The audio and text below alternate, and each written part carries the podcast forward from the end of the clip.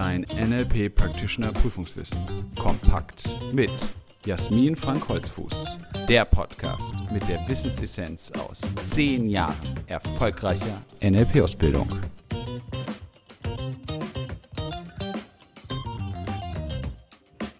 Herzlich willkommen zu einer weiteren Folge unseres NLP-Podcasts. Schön, dass du dabei bist. Heute habe ich wieder einen Interviewgast für dich, ein Impulsinterview mit NLP aus einem anderen Lebensbereich als gleiches NLP-Coaching oder NLP-Training, damit du in deiner NLP-Practitioner-Ausbildung die Möglichkeit hast zu sehen, in welchen Bereichen kannst du NLP denn einsetzen. Heute ist bei mir zu Gast Silke Krein. Hallo Silke. Hallo Jasmin. Und Silke beschäftigt sich mit dem Thema Demenz. Was hat NLP mit Demenz zu tun? Dazu wird sie uns nachher noch Auskunft geben. Silke, jetzt stell dich doch bitte zu Beginn einfach mal kurz vor.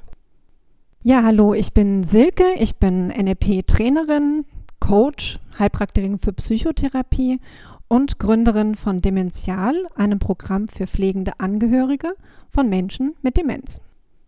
Das ist ein spannendes Thema. Die Gesellschaft altert ja, also wird es auch zukünftig immer mehr Menschen mit Demenz geben. Ja, Silke, ganz zu Beginn die Frage, die ja jeder Gast gestellt bekommt. Wie bist du denn zum NLP gekommen? Durch Zufall. Durch Zufall. NLP kam genau zur richtigen Zeit in mein Leben, nämlich in einer Phase, wo ich mit der Pflege meiner Mutter sehr große private Herausforderungen hatte und da ich diese ja nicht verändern konnte, damals nicht.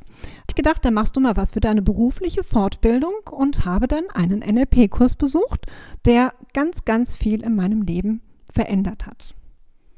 Ja, auf diese Veränderungen kommen wir ja noch zu sprechen. Silke, das ist schon mal ein schönes Beispiel, dass aus einer, sag mal, etwas krisenhaften Situation heraus oft Menschen, du auch, den Weg zum NLP finden, um etwas für sich zu tun, ihre Entwicklung zu tun, auch wenn es im ersten Schritt vielleicht die berufliche Entwicklung ist, bleibt ja die persönliche dann doch häufig nicht aus.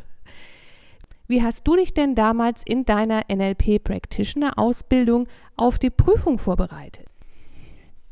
Ich habe festgestellt, dass jedes Wochenende bei mir ganz, ganz viel verändert hat. Und das, was du gerade angesprochen hast, nämlich diese persönliche Veränderung, ganz, ganz viel bewirkt hat. Und so habe ich jedes Wochenende erstmal für mich nachreflektiert und zur Prüfungsvorbereitung dann die Unterlagen sehr genau durchforstet, habe mir quasi so eine Quintessenz herausgezogen und habe die einzelnen Formate nochmal neu erlebt bin dann auch tatsächlich die Bodenanker abgelaufen und hatte dadurch eine sehr gute Möglichkeit, mir die Abläufe zu merken und habe sehr viele Selbstgespräche geführt, weil ich mir das immer selbst wieder erklärt habe.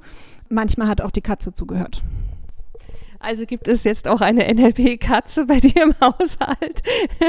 ja, das erleben ja viele Familienangehörige, aber dann werden eben auch mal die Tiere eingebunden. Das ist ja eine schöne Möglichkeit, durch Üben, durch ein erneutes Anwenden auch die Prüfungsvorbereitung zu gestalten.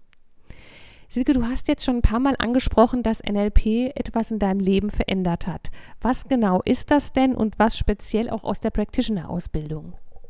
Also für mich war das erste Wochenende, wo es um das Thema Grundannahmen ging, eine, ja, so eine kleine Offenbarung, weil das hat ganz, ganz viel erklärt, geschlossen und hat mir die Möglichkeit gegeben, tatsächlich meine Mutter mit ihrer Demenz zu begleiten, weil allein so diese Tatsache, ja, Wahrnehmung und Interpretation mal zu trennen, das hat mir unheimlich weitergeholfen.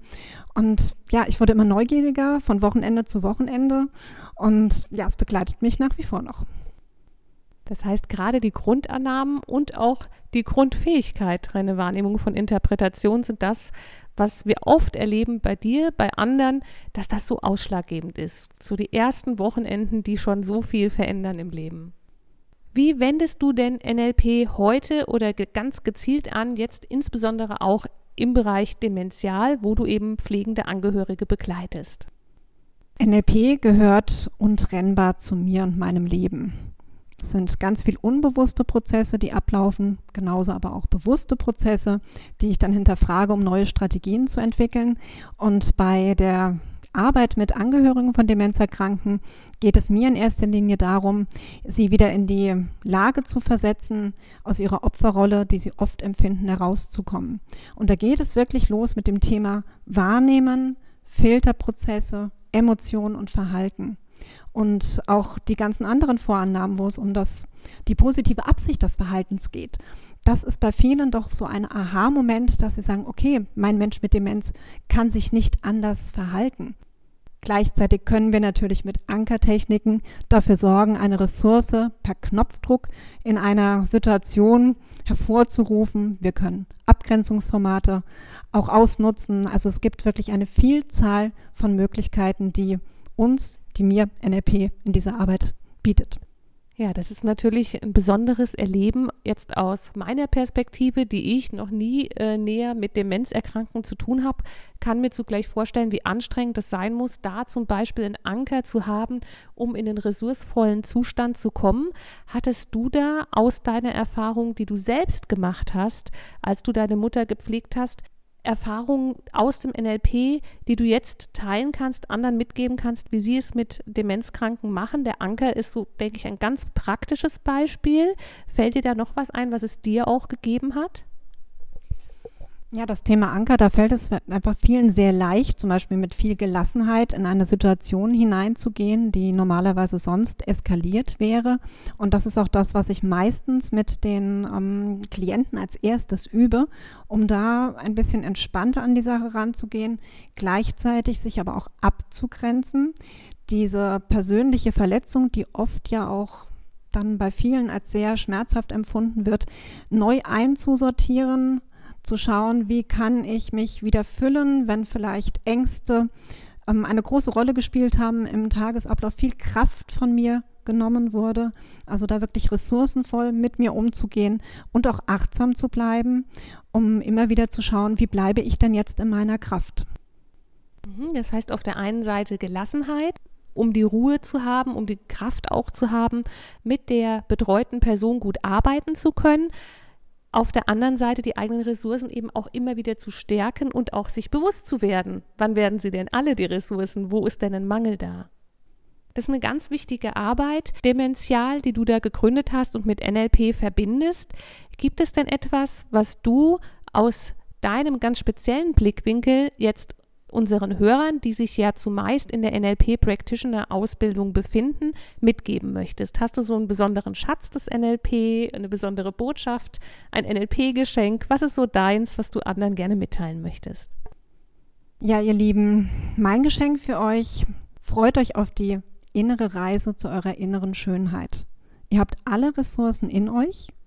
Ihr dürft euch erlauben, sie zu entdecken, sie wachsen zu lassen und nutzt die Techniken, die ihr gelernt habt, um aus bewussten Abläufen hilfreiche Selbstverständlichkeit werden zu lassen.